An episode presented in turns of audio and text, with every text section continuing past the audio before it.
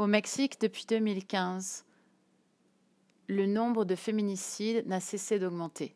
2015, 411. 2016, 602. 2017, 741. 2018, 891.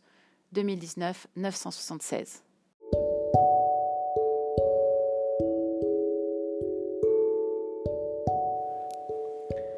El podcast Just in Time porque necesitamos salir, mantenernos abiertos al movimiento, a la reflexión, caminar, observar, reflexionar para empezar algo nuevo.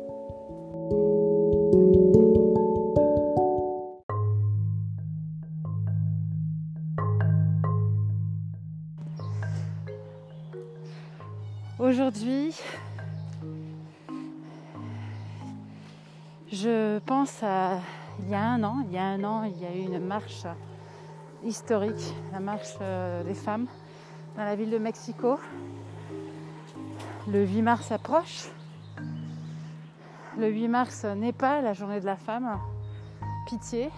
Ici, il y a encore euh, des hommes qui osent offrir des fleurs à leurs femmes ou leurs maîtresses ou leurs secrétaires le jour euh, du 8 mars en ignorant complètement qu'il s'agit du jour euh, des droits des femmes, du jour qui défend les droits des femmes et qui rappelle que leurs droits sont bafoués la plupart du temps dans, le plus grand nombre de pays.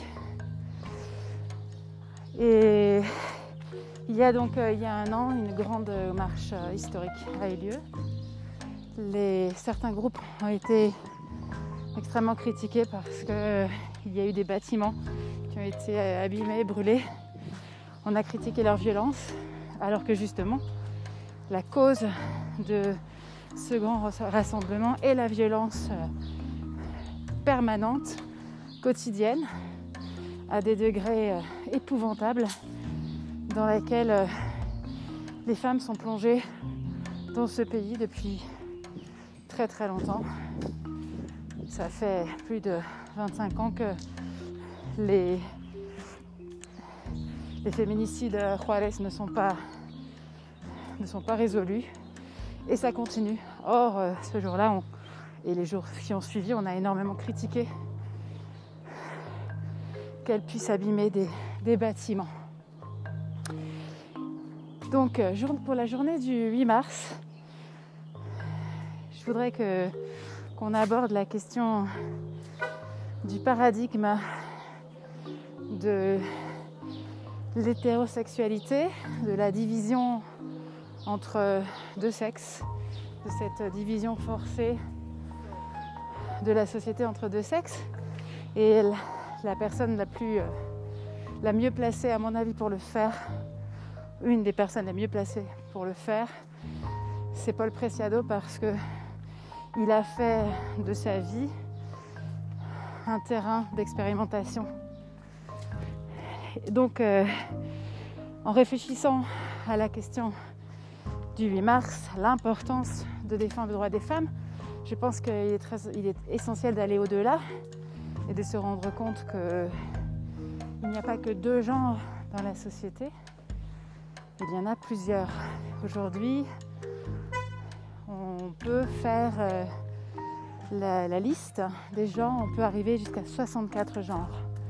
Je vous laisse euh, faire votre recherche personnelle là-dessus, parce que c'est à mon avis euh, de la responsabilité de chacun d'aller chercher. Il suffit de taper quels sont les genres, et là on voit A genre, binaire, genre fluide, cisgenre, homme trans, femme trans, etc. Mais J'étais moi-même très surprise de voir qu'on peut en compter jusqu'à 64. Selon certaines, euh, certaines taxonomies. Donc pour euh, la petite euh, histoire, je voudrais juste raconter qu'il y a plusieurs années, alors que je portais un enfant, un homme ici au Mexique m'a dit que c'était bien parce que j'allais améliorer la race. Et c'est un commentaire certes affreux, mais intéressant pour comprendre le lien entre euh, patriarcat, racisme, misogynie, la femme comme une vache à lait, un outil de reproduction, c'est très très clair. Plus doublé de racisme, pourquoi, pourquoi est-ce que j'allais améliorer la race Parce que je suis française. Or, pour cet homme qui était juste un porte-parole de ce d'une opinion très courante, on améliore la race si on fait un enfant avec un Européen. Voilà, c'est cru, mais c'est vrai.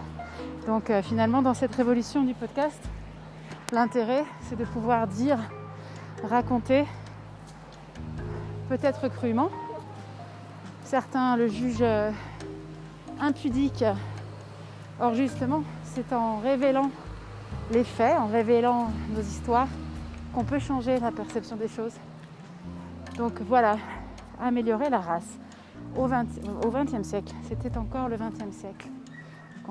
Non, c'était le XXIe siècle. Voilà, donc on en est, on est loin encore d'atteindre euh, nos utopies. Mais c'était ce que je souhaitais partager aujourd'hui, c'est l'anecdote qui m'est revenue. Il y en a mille autres, mille autres.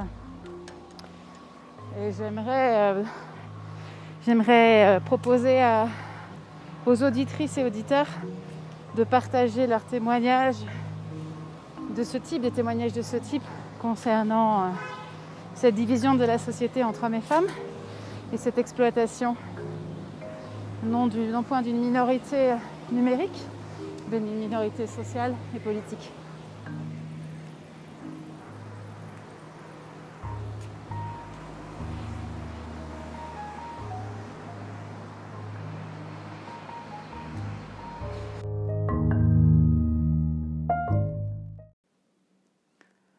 En 2019, plus de 6 millions de femmes ont été victimes de harcèlement sexuel, d'abus sexuels, d'essais de viol et de viol.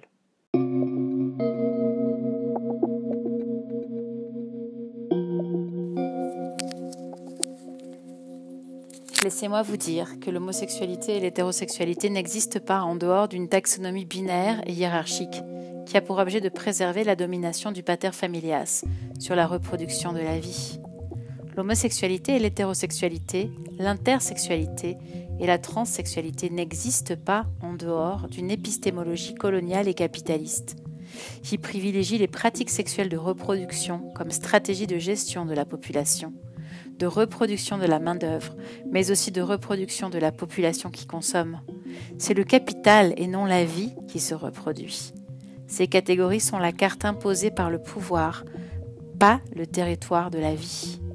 Mais si homosexualité et hétérosexualité, si intersexualité et transsexualité n'existent pas, alors qui sommes-nous? Comment aime-t-on? Imaginons-le.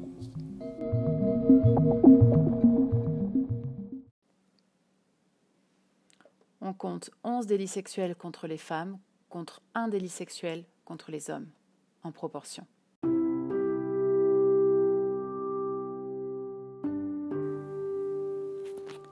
La balle. L'homosexualité est un sniper silencieux qui colle une balle dans le cœur des enfants dans les cours de récréation. Il vise sans chercher à savoir s'ils sont gosses de bobos, d'agnostiques ou de catholiques intégristes.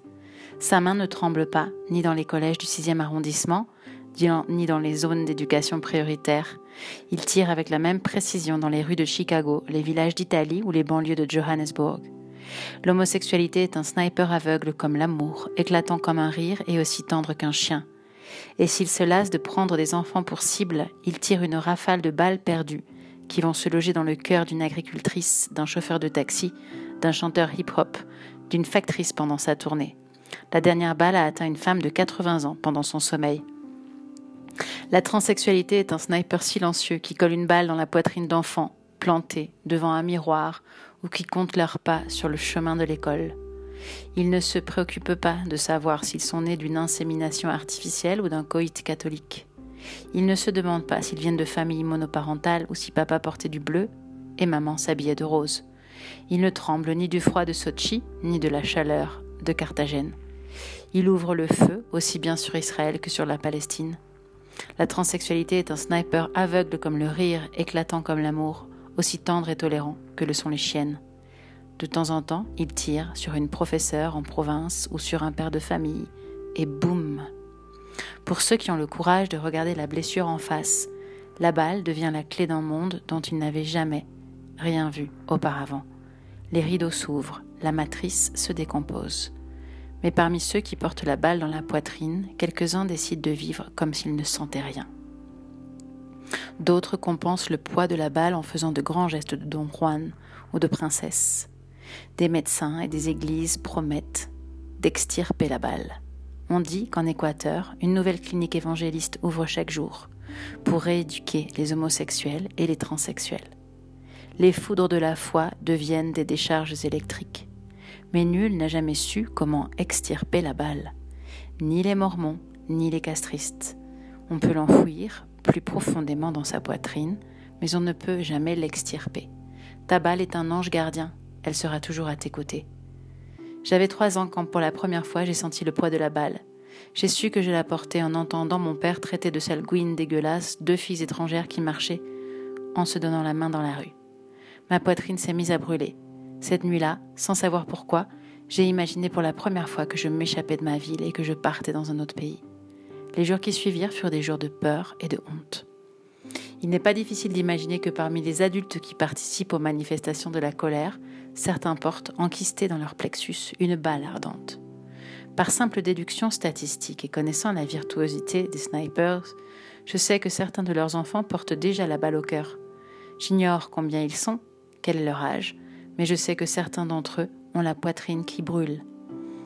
Ils portent des banderoles qu'on a mises entre leurs mains qui disent Ne touchez pas à nos stéréotypes. Mais ils savent qu'ils ne pourront jamais être à la hauteur de ces stéréotypes. Leurs parents hurlent que les groupes LGBT ne doivent pas entrer dans les collèges, mais ces enfants savent que ce sont eux les porteurs de la balle LGBT. La nuit, comme quand j'étais enfant, ils vont au lit avec la honte d'être les seuls à savoir qu'ils sont la déconvenue de leurs parents. Ils vont se coucher avec la peur que leurs parents les abandonnent, s'ils apprennent ou préfèrent encore qu'ils meurent.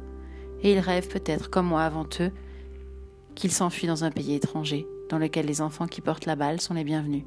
Et je voudrais dire à ces enfants, la vie est merveilleuse. Nous vous attendons ici, nous sommes nombreux, nous sommes tous tombés sous la rafale, nous sommes les amants aux poitrines ouvertes. Vous n'êtes pas seuls. Paul Preciado, un appartement sur Uranus, Paris, le 15 février 2014.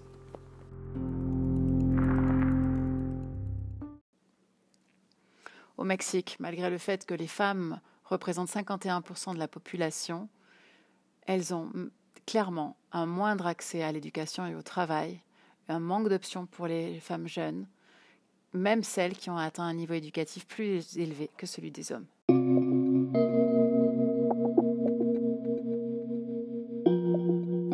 En 1962, Thomas Kuhn, dans La structure des révolutions scientifiques, montre bien comment la science recherche à faire entrer la nature dans la boîte de la science normalisée, normale. C'est-à-dire que tout ce qui est recherché n'est pas d'explorer, mais de confirmer la théorie, de confirmer un paradigme. Or, ce paradigme, il est à un moment remplacé par un paradigme extraordinaire, qui devient ensuite un paradigme normal, et ainsi de suite. Ce que Paul Preciado montre, c'est que il, est, il a été pendant très longtemps euh, perçu comme une évidence que le, corps dépendait de la différence sexuelle, que le corps pouvait être séparé de façon binaire entre un corps féminin et un corps masculin. Et en fait, il s'agit d'un paradigme scientifique, culturel, qui euh, probablement est en train d'être remplacé par un autre.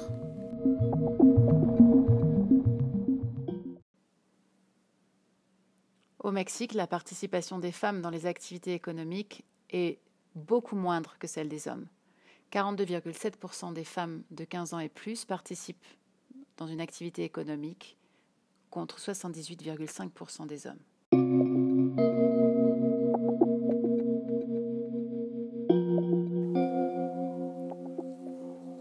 Uranus a approché la Terre en 2013 lorsque j'ai commencé ces chroniques et que je me suis aventurée sur les chemins de la traversée J'aime penser que le géant gelé reviendra en 2096, dans 78 ans, après un tour complet autour du Soleil.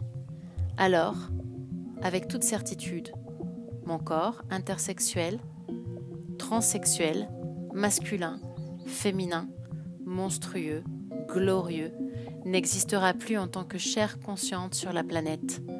Je me demande si, d'ici là, nous arriverons à surmonter l'épistémologie raciale et la différence sexuelle, et à inventer un nouveau cadre cognitif permettant l'existence de la diversité de la vie.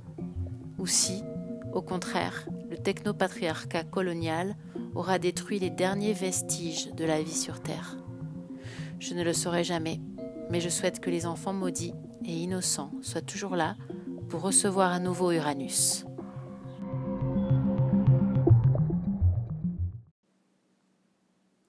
Au Mexique, 99% des cas de violence contre les femmes tombent dans l'impunité.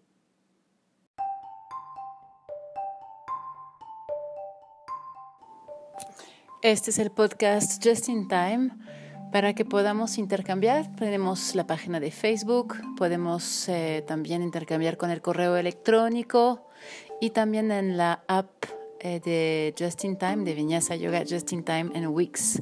Puedes mandarnos tus mensajes, haz tus sugerencias, preguntas, comentarios para que te vayamos respondiendo. También eh, está la posibilidad de dejar un mensaje vocal en el mismo podcast. Te podemos mandar el link para que nos dejes un mensaje vocal. Nos vemos pronto. La vie de Marx nous enseigne que le bonheur est une forme d'émancipation politique le pouvoir de refuser les conventions d'une époque et, avec elles, le succès, la propriété, la beauté, la gloire, la dignité, comme principale ligne d'organisation d'une existence. Le bonheur se tient dans la capacité de sentir la totalité des choses comme faisant partie de nous-mêmes, propriété de tous et de personne. Le bonheur se tient dans la conviction qu'être vivant, c'est être témoin d'une époque, et ainsi se sentir responsable, vitalement et passionnément responsable de la destinée collective de la planète.